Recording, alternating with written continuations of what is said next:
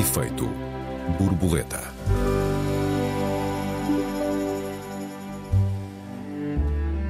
A morte de uma estudante americana nos atentados do Bataclan em Paris pode desencadear, sete anos depois, uma revolução nas redes sociais e, aliás, na internet toda. Tem a palavra o Supremo Tribunal Americano. Bem-vindos a mais um Efeito Borboleta. Eu sou Joel Neto. Bem-vindos, eu sou a Raquel Varela. Olá, Raquel, boa tarde. Olá, Joel. Raquel, é ou não urgente, do teu ponto de vista, mudar as leis que regem a internet? Olha, antes de responder, deixa-me fazer aqui algo publicamente, porque é público.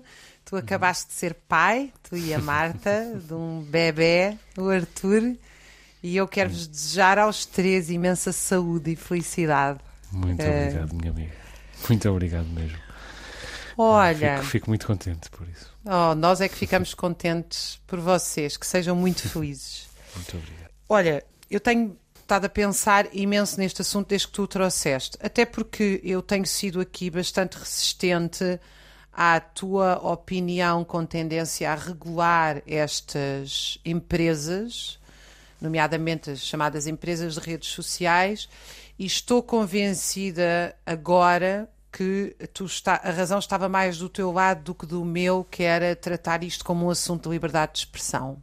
Porque de facto nós estamos perante, primeiro, quer dizer, para contextualizar rapidamente, um grupo de pais eh, procurou levar a tribunal e culpar as redes, as empresas eh, de redes sociais, como o Facebook, o Twitter e outros, por produzirem algoritmos que eh, incitam jovens a eh, se tornarem terroristas islâmicos, onde que provocaram estes atentados e que levaram à morte eh, dos seus filhos. Evidentemente que o terrorismo, infelizmente, é uma serpente que nasceu e em muitos destes estados é bom recuarmos, porque a história não começa hoje, a recuarmos àquilo que foram os governos progressistas dos anos 70 no Médio Oriente, o Bahaísmo, o Nasser, etc. E como ah, um pequeno live, uma pequena tentativa destes países serem independentes foi esmagada sucessivamente pelo Império norte-americano, pela indústria militar norte-americana, pelo expansionismo, pela disputa do petróleo, que foram os primeiros a incentivar grupos como ah, os mujahidins e outros ah, no Médio Oriente, criando verdadeiros monstros, segundo o princípio de que o inimigo do meu inimigo é meu amigo. E, portanto, e a pilhagem sistemática destes países leva a uma crise sistémica no mundo, a crises migratórias, à devastação de territórios gigantes que, que são o caldo principal da origem do terrorismo, no meu ponto de vista. Também é verdade que os Estados Unidos têm uma infeliz tradição de transformar tudo em negócio, incluindo, incluindo a justiça, e, portanto, há sempre advogados a chegarem-se à frente para tentar fazer milhões com alguns casos. Dito isto, eu estou convencida que isto pode ser um passo em frente, no, num bom sentido. Porquê? Porque nós, de facto, não estamos aqui a discutir eh, só liberdade de expressão eh, destes grupos económicos. Estes grupos económicos, quando criam, quando criam algoritmos, eh, o que eles estão a fazer é hegemonizar a totalidade da nossa vida, as nossas emoções, os nossos pensamentos. É uma profunda manipulação à escala mundial, distópica, das- dos comportamentos e das orientações das pessoas, que não tem nada de democrático, porque embora todos nós estejamos na rede social, nós não construímos estes algoritmos, nós não mandamos nestes algoritmos.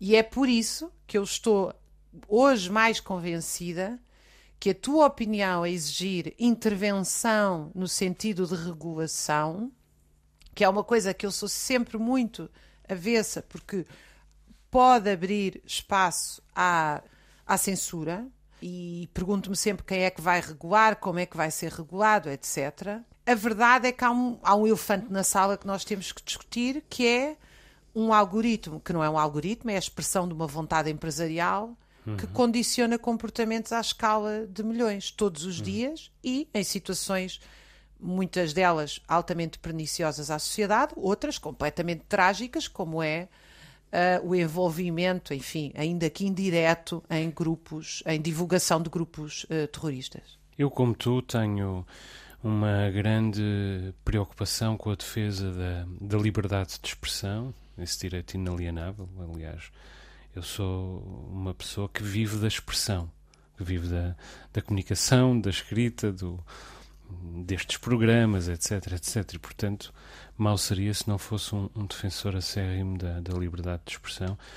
Uh, e também eu resisto muito ao dirigismo, em geral, e à, regulação, uh, porventura excessiva, em diferentes, uh, aliás, em diferentes setores e não apenas no, no setor da, da expressão. Agora, a internet mudou muito ao longo dos últimos 25 anos, muitíssimo. E a legislação que a regula mantém-se a mesma. Neste caso, nós estamos a falar de, um, de uma chamada secção 230, que é parte do do dito título 47 do uh, United States Code, que é o Código Civil e Criminal norte-americano, em particular numa parte que se chama eh, Communications Decency Act, no fundo uma, uma regulação da área da comunicação, e onde se diz, por outras palavras, que uh, um sítio de internet é uh, apenas um espaço público onde se publicam coisas. Ou seja, os seus proprietários não são responsáveis pelo que deixam outras pessoas publicar ali. Só é responsável pelo conteúdo que ali é publicado num site de internet, em qualquer site de internet, eh, incluindo evidentemente as redes sociais, quem publica, eh, quem publica de facto. Quem é responsável pelo conteúdo é o autor do conteúdo, quem o põe lá, não quem viabiliza essa publicação.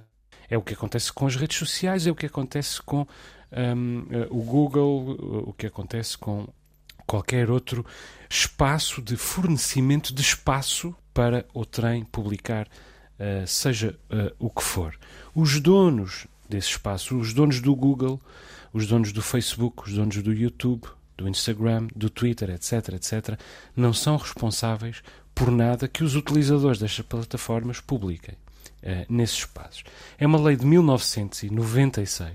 Mais à frente eu posso, posso tentar explicar porque é que eu acho que essa lei foi muito importante. Mas essa lei foi-se desatualizando, uh, primeiro devagar e depois dramaticamente. E foi sendo conservada porque, porque ela convinha às uh, chamadas Big Tech, aos grandes operadores uh, da área da internet, nomeadamente, já odiernamente, as redes sociais, todas estas grandes empresas do Silicon Valley, em geral, fizeram uh, uma pressão enorme para conservar uh, essa lei, porque essa lei era um negócio extra extraordinário. Ou seja, os utilizadores, as pessoas, encarregavam-se de, com os seus conteúdos, se atraírem umas às outras para dentro desses sites, dessas plataformas, desses espaços. Quanto mais odiosos e mais conflituosos e até mais violentos fossem esses conteúdos, mais gente esses conteúdos atraíam. Portanto, mais gente era trazida para dentro uh, desses espaços. E as empresas titulares desses espaços limitavam-se a explorar a publicidade que provinha com essa audiência. Quer dizer, não havia riscos absolutamente nenhums e havia uh, um lucro imenso. Só que as redes sociais, e aliás as chamadas Big Tech em geral, tornaram-se gananciosas, como sempre. Foi por isso que inventaram o algoritmo. O que é que é o algoritmo? O algoritmo é um motor de, de aconselhamento. Ou seja, na verdade nem se trata de, de aconselhamento, trata-se trata de imposição. Uh, mas desenhado como um motor de, de, de, aconselhamento. Ou seja, que faz uma filtragem dos conteúdos disponíveis uh, que são levados até ao utilizador de acordo com aquelas que parecem ser as suas mais evidentes uh, preferências. E, inclusive, as preferências do utilizador são, digamos, exacerbadas, segundo este algoritmo, são levadas ao limite, inclusive para lá dos seus próprios limites, de modo a que, ou seja, é servido a esse, a esse utilizador conteúdos mais extremos nas suas uh, nas suas preferências, de modo a que, de modo a fazê-lo uh, viver uma intensificação das suas uh, preferências, a fazê-lo viver um reconhecimento dessa identificação, uma identificação um, com o, o espaço em que está a viver essa intensificação, bom, e a manter-se envolvido. E agora, curiosamente, parece ser precisamente essa oportunidade ideal para mudar a tal secção 230, que muita gente vê uh, há muitos anos como o maior uh, problema da internet, o maior risco da internet, e que eu próprio confesso, Raquel, também tendo a ver como o maior risco da internet, embora, como tu, não seja um especialista nesta matéria. Este processo em particular é movido pela família de uma certa Noemi Gonzalez, uma, uma jovem norte-americana que estudava em Paris e que em novembro de 2015 na noite dos ataques terroristas ao Bataclan, em que morreram 129 pessoas, foi morta num daqueles ataques colaterais uh, perpetrados pela cidade, mais exatamente num, num restaurante. E a sua família processou quem? A Google. Porque a Google é proprietária da, do YouTube. E diz a família, foi através do YouTube que Uh, os jovens que perpetraram o ataque, uh, os ataques daquela noite se radicalizaram. E diz a família também que o YouTube, com o seu algoritmo, mostrou vídeos de terrorismo do ISIS a pessoas sensíveis que, inclusive, não estavam uh, a pretender ver esses vídeos. Pessoas sensíveis que, portanto, se radicalizaram ainda mais e partiram para aquele tipo de ação. A petição foi feita ao uh, Supremo Tribunal uh, dos Estados Unidos e o Supremo Tribunal, para surpresa de muitos, já aceitou deliberar sobre o caso. No fundo, é mais ou menos o mesmo que aconteceu ainda recentemente com o pedido de revisão do, do célebre caso Roe versus Wade, que levou à legalização do aborto dos Estados Unidos, só que com uma diferença fundamental é que neste caso a mudança da lei, do meu ponto de vista, estaria do lado do bem ao contrário do que acontece com a inversão do caso Roe versus Wade, em que a mudança da lei está, do meu ponto de vista, mais uma vez, evidentemente do lado do mal. Seria, neste caso, uma, uma mudança fundamental para a justiça e para a, a própria a democracia. Ajudaria a sanear a internet, que precisa urgentemente de ser tornada mais justa e mais segura, não só no que diz respeito às redes sociais, mas em relação a todos os seus conteúdos e a quem é responsável não só pela sua produção, mas pela sua distribuição.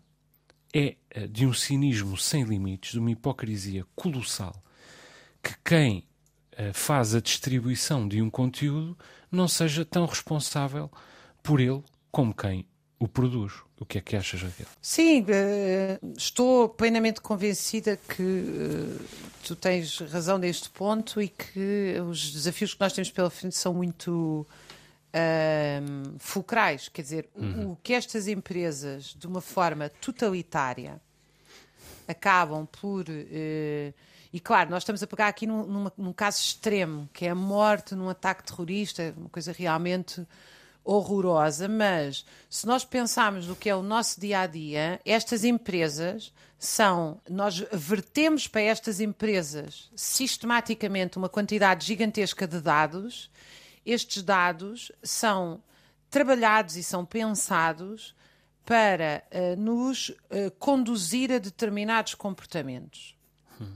E eu, que sempre achei que estas coisas sempre fui um bocadinho reticente a olhar eh, as coisas assim, porque me cheira sempre um bocadinho a teoria da conspiração, embora as conspirações existem, mas aqui no caso não é a teoria da conspiração, quer dizer, nós objetivamente sabemos que o métier destas empresas, o negócio destas empresas, e nós estamos a falar das maiores empresas do mundo, é? o orçamento da Google não é comparável ao orçamento do Estado português. o Estado português é uma brincadeira ao pé da Google. Nós é estamos a falar empresa. de. uma PME. É, uma PME, exatamente. que precisa de ser auxiliada permanentemente. Nós estamos a falar de, de empresas que uh, orientam e decidem o algoritmo. Isto não tem rigorosamente nada a ver com democracia, com isto nem, isto nem sequer tem a ver com comunicação de massas, atenção. Porque a definição de um algoritmo é a construção de um comportamento. Raquel, deixa-me interromper-te aqui, por favor. Estamos a chegar ao fim da nossa primeira parte. já retomas eh, essa ideia. Vamos fazer um curto uh, intervalo. Até já. Até já. Efeito borboleta.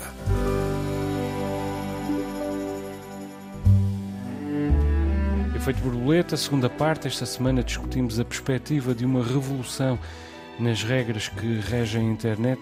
Raquel, há pouco estavas a falar do, uh, do modo como estas empresas uh, usam o algoritmo para condicionar os nossos comportamentos. Esse algoritmo pode servir para condicionar os nossos comportamentos a todos os níveis, nomeadamente do ponto de vista político, eleitoral, etc, etc.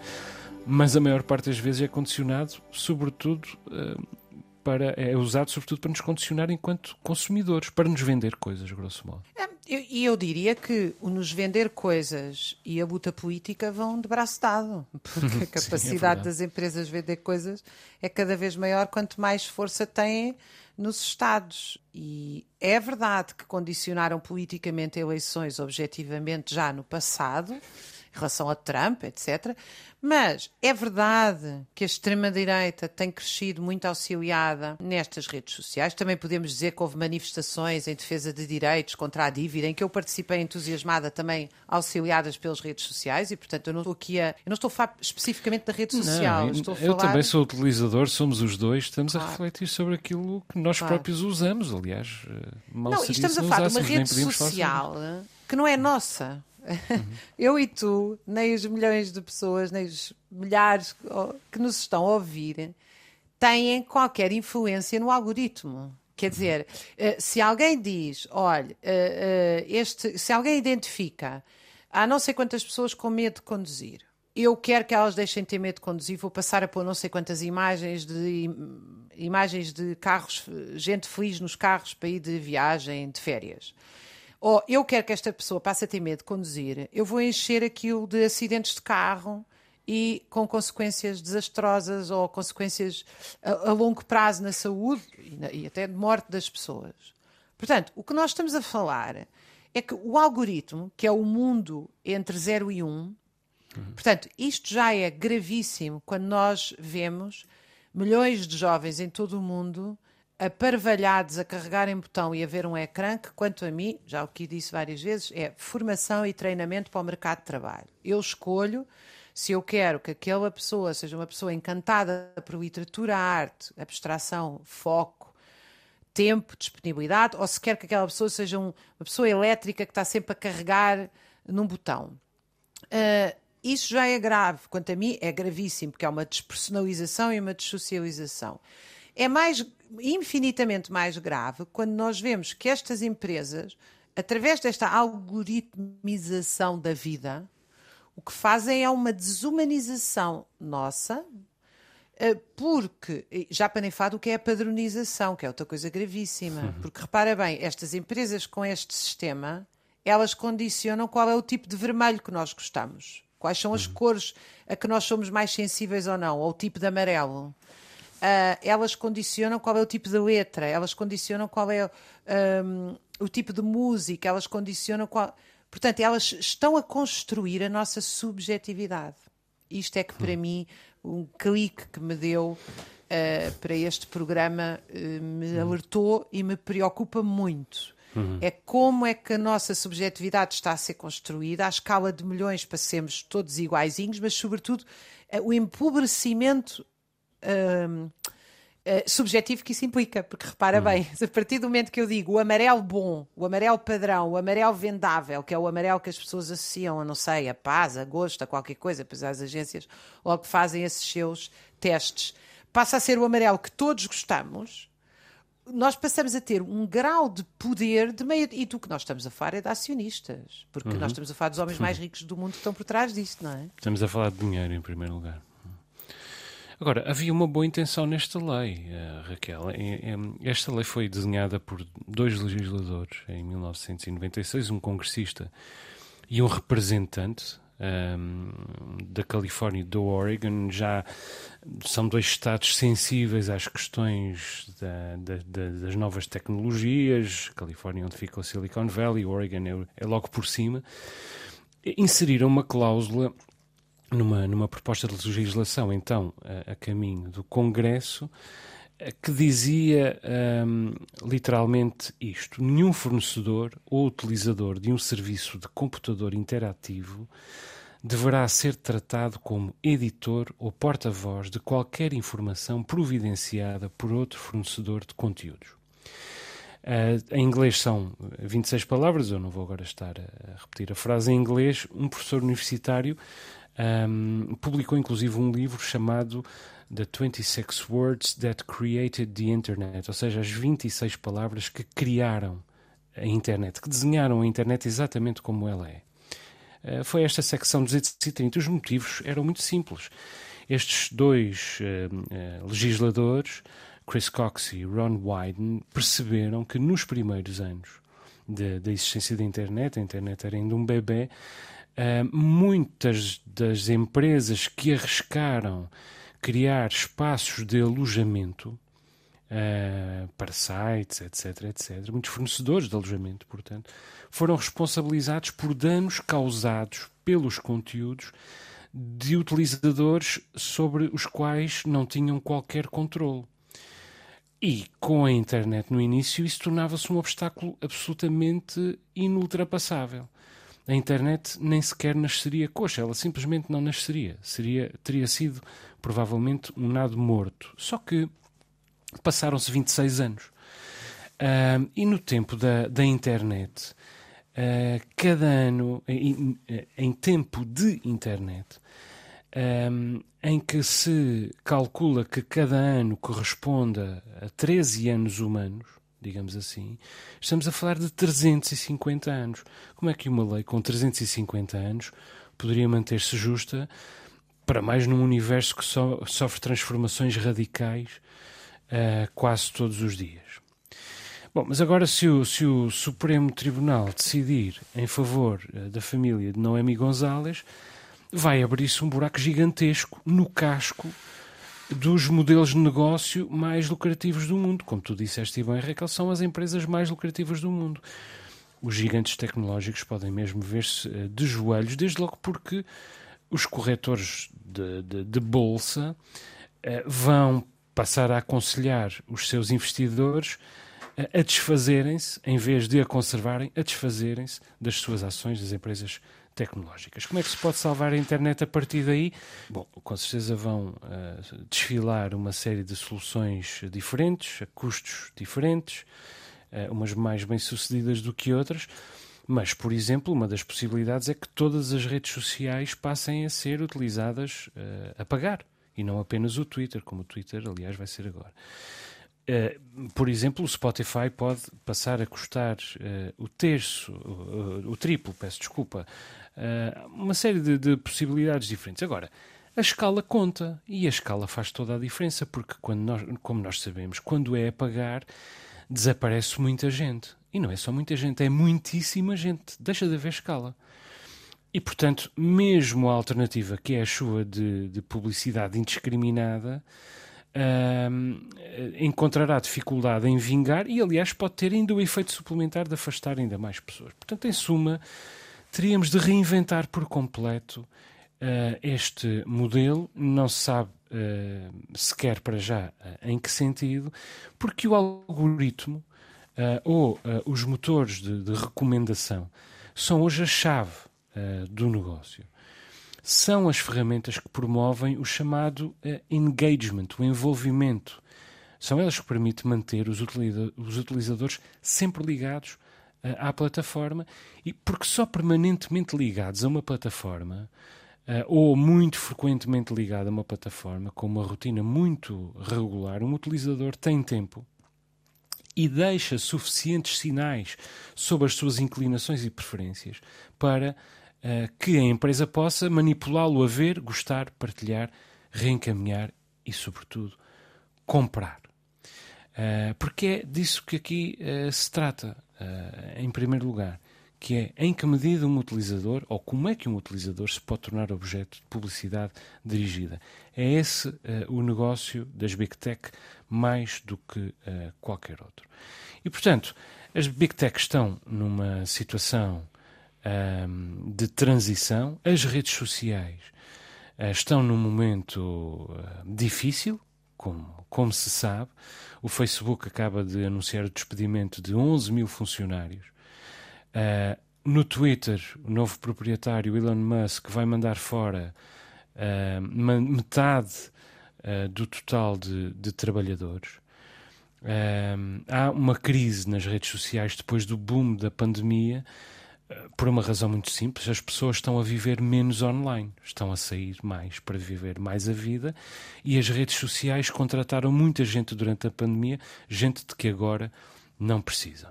E se tiverem uma sentença desfavorável no Supremo Tribunal, não sei não, mas eu repito, oxalá tenham, porque nós precisamos desse saneamento, Raquel. precisamos, como acabaste de dizer, de viver a vida. Sim, acima de tudo. Deixa-me tentar aqui partilhar contigo e com os nossos ouvintes esta ideia.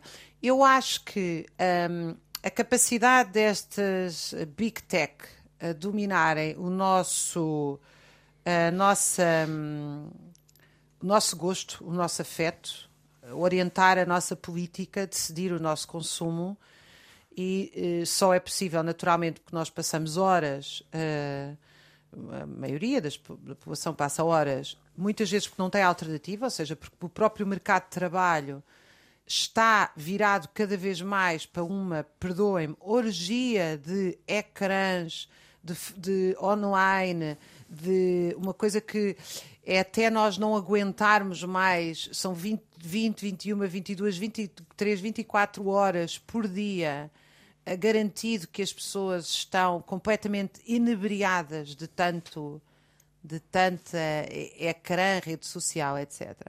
Agora, há outro facto que é, uh, que é realmente importante, que é a adesão das pessoas a este modelo só foi possível porque elas foram dando, eh, foram aceitando pequenos passos que nunca deveriam ter aceito.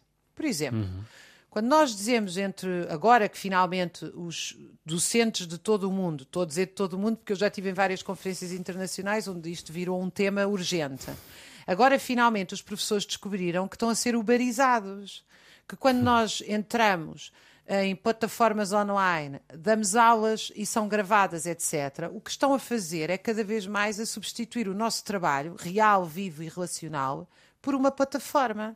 E quem durante anos alimentou isso gratuitamente e voluntariamente foram os próprios professores, ao aceitar dar aulas online, ao aceitar que as aulas fossem gravadas, ao aceitar meter todos os conteúdos em plataformas digitais, etc. O mesmo se passa com os médicos, que aceitaram e aceitam cada vez mais fazer consultas online não presenciais. Uh, quer dizer, é um, há aqui uma, uma adesão que tem uma prévia educação das pessoas para um mundo virtual em que ninguém questiona qual é o verdadeiro papel da tecnologia, porque hum, nós faz todo sentido nós substituirmos o, o, trabalho de recolha do lixo, o trabalho de, de penoso nas minas, que põe em risco a vida das pessoas, o trabalho de limpeza de WCs feitas por mulheres imigrantes tão eh, e tão é um trabalho que não que, que nós se pudermos inventar tecnologia para terminar para acabar com ele devemos. Agora nós não queremos acabar ou não devemos querer acabar com professores com médicos com enfermeiros com jornalistas. O que é que o que é, que é hoje o algoritmo na vida não dos sei jornalistas se estou de acordo estou de acordo contigo eh, em relação a acabar com determinados determinadas atividades em que eu reconheço uma grande dignidade e, e não vejo porque não possam ser. Não mas uma coisa é ser dignidade. De, de eu acho que as pessoas todas são dignas. Uhum. Mas outra um coisa dia, é calhar... que isso não seja um trabalho penoso, porque é. Uhum. Sim.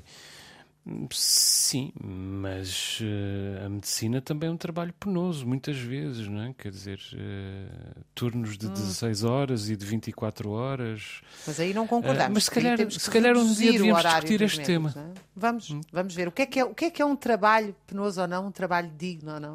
Honestamente, Todas as pessoas são dignas, isso é outra coisa. Agora há trabalhos que. Nasceu uma boa ideia para, para, um, para um, um programa futuro, mas desculpa ter-te ter interrompido, Raquel. Não, não me interrompeste nada, pelo contrário contrário, uh, ficámos com uma ideia aqui para debate futuro, o que é que é trabalho digno ou não, até porque é um debate que faz parte da Agenda 2030 da ONU e que está aí em cima da mesa. Não, o que eu queria no fundo dizer é que eu acho que há uma tecnologia que se tornou abafante. Uh, e que não é precisa nas nossas vidas. Nós temos que nos livrar de grande parte da tecnologia que temos nas nossas vidas. Uhum. E, e, e, eu, portanto, acho que tem que ser feita a discussão de quem são os donos destas empresas, quem são os donos das tecnologias e para que é que nós usamos tudo isto. Nós uhum. estamos a ser mais felizes ou não? Para uhum. mim, essa continua a ser uma pergunta fundamental que se fazem às sociedades. Que se faz às sociedades. Uh, tu falaste na, na, na, primeira parte do nosso uh, programa em uh, liberdade de expressão, que é um, um bem um, qual ambos pugnamos, por cuja defesa ambos uh, pugnamos. Mas, curiosamente, uh, nesta circunstância, uh, quem mais defende ou quem mais usa a defesa da liberdade de expressão nesta, neste debate é precisamente quem mais frequentemente a coloca em causa. Eu acho que nós devíamos muitas vezes repensar que entendimento temos da expressão liberdade eh, de expressão. Antigamente dizia-se que a nossa liberdade de expressão acabava no nariz do nosso vizinho. Ou seja, nós tínhamos liberdade de expressão até ao ponto em que a expressão ehm, da nossa liberdade uh, ofendia, feria uh, os interesses, mais do que os interesses, os direitos do uh, nosso vizinho. Não os interesses, os direitos do nosso vizinho. Acontece que a internet uh, e, e, as polarizações uh, que a internet trouxe retiraram toda a importância ao nariz do vizinho. simplesmente deixou de se considerar um direito o exercício dos direitos por parte do vizinho. E quer dizer, é o que nós uh, é o que nós vemos com os ditos factos alternativos, com a dita uh, pós-verdade. O que esses oxímoros trouxeram foi levar o triunfo ao triunfo do populismo e dando cabo de qualquer necessidade de que aquilo que se diz ou escreve seja verdade. Passou a haver a verdade de cada um. Eh, que é o pós-modernismo levado para além de todos uh, os limites. E, portanto, para, para os fanáticos, a tal secção 230 tornou-se a pedra de toque da defesa da liberdade. Mas é aí que o processo da, da, movido pela família de Noemi Gonzalez contra o, o, o, a Google é engenhoso. Porque a família não contesta, por exemplo, que o YouTube ou o Facebook tenham conteúdos publicados por terroristas para seduzir novos potenciais terroristas. O que esse uh, processo contesta é que essas empresas, quando alguém procura um vídeo de terrorismo, deem a essa pessoa ainda mais vídeos de terrorismo, como o algoritmo diz que essa pessoa pretende. Portanto, não se contesta a legitimidade da secção 230, portanto, pelo contrário, diz que uh, as Big Tech uh, o que estão a fazer está, está coberto uh, pela secção 230, a não ser a partir do momento em que põem em jogo o algoritmo e a partir de, desse momento incorrem em responsabilidade, por exemplo, pela disseminação do terrorismo, inclusive pelos danos uh, que uh, os terroristas, com os seus vídeos, possam uh, vir a causar. Nota que já foram levados processos semelhantes a este aos tribunais americanos, nomeadamente aos tribunais de apelo, portanto, tribunais de segunda instância, pelo menos nove vezes. A internet, ou seja, a secção 230, ou seja, o status quo, o entendimento de que, de que o uh, fornecedor de espaço não tem responsabilidade sobre o conteúdo, ou seja, o distribuidor não tem uh, responsabilidade sobre o conteúdo, ganhou cinco desses processos, mas perdeu quatro desses processos. E também é a soma dessas decisões, enquanto anexo ao processo, que chega ao Tribunal, ao Supremo Tribunal norte-americano. Uh, há muitos anos que os académicos de Direito dizem que esta secção 230 uh, precisa de revisão. Muitos críticos uh, de tecnologia defendem que essa secção 230 só promove a hipocrisia e a irresponsabilidade das grandes empresas tecnológicas. Bom, e Donald Trump é a favor da atual lei e do, do, do atual entendimento da lei. E, portanto, melhor prova de que a atual lei e o entendimento atual da lei está errado, do meu ponto de vista, não há. Agora, vamos a ver o que é que diz o Supremo. Eu estou, francamente, a torcer, repito, por uma decisão uh, exemplar, não porque uh, uh, de uma decisão justiceira, mas porque todos precisamos de uma decisão justa, Raquel. Então, eu, eu tô, estou realmente de acordo contigo. Acho que tem que haver aqui uma. Tem que haver aqui algum tipo de intervenção, mas eu volto a dizer: há, há uma tendência para achar, e isto tem dividido sempre politicamente as sociedades ao longo destes últimos 200 anos, há uma tendência para achar que o Estado, ao regular, eh, cria milagres. Uh, e infelizmente nós vemos o Estado. Primeiro, a regulação sem fiscalização praticamente não serve para nada, não é? Hum, é verdade. Uh, logo, e, e, quem é fiscalizado depois depende altamente do poder que estas empresas têm ou não. Ou muitas vezes estas empresas, nós estamos a falar de gigantes económicos que inclusive têm dinheiro e têm-no feito ao longo do tempo para pagar multas astronómicas quando elas surgem. Hum. Portanto, há aqui, ou seja, eu, eu gostaria que nós não acabássemos Uh, não chegássemos ao início, não chegássemos ao início do processo, que é uma certa regulação, e achar que é o fim. A hum. mim parece que o fim era uma discussão que eu não consigo ter neste momento, porque é uma coisa completamente nova também na minha existência. Imagino que já haja colegas meus da área que tenham pensado muito e bem sobre isso, que é quem é que deve ser dono da internet? Ou seja, dono eu não tenho dúvidas que é o público, mas sendo, imaginem que nós temos uma internet pública. Como é que nós a íamos regular? Como é que qual é a, a fronteira em que uh, pode haver a proibição ou eliminação de certos conteúdos.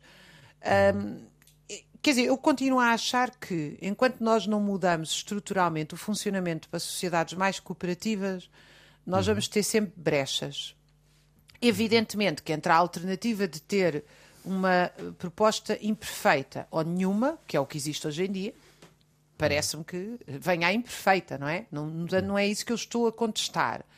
O que eu estou, é, o que eu não estou a ver é num quadro em que nós temos milhões de pessoas uh, envolvidos, é que a simples formalização da regulação ou, da, ou de, digamos, de, de, de, haver penas pesadas para uh, conteúdos que sejam considerados inaceitáveis uh, ou responsabilização dos que divulgam, etc. Já se falou também de haver uma espécie de um passaporte digital em que nós seríamos responsáveis pelos nossos conteúdos, coisa que em princípio, eu digo em princípio porque eu, é tudo muito novo, eu seria a favor. Uhum. Um, agora, eu acho que nós podíamos começar ainda que nós não estejamos nessa fase, a começar a pensar nessa fase que é a que interessa, que é como é que nós temos uma rede pública. No uhum. fundo é isto, não é? Que sirva ao público. Muito bem, Raquel, chegamos ao fim do nosso tempo. Deixa-me só recordar uh, que os nossos ouvintes têm à sua disposição o endereço de e-mail efeitoborboleta.rtp.pt. Perguntas, perplexidades, protestos, sugestões são todos bem-vindos. O Efeito Borboleta volta para a semana. Até lá, um beijinho, Raquel. Até lá, um beijinho para ti e uma noite sossegada nos próximos 20 anos. um beijinho.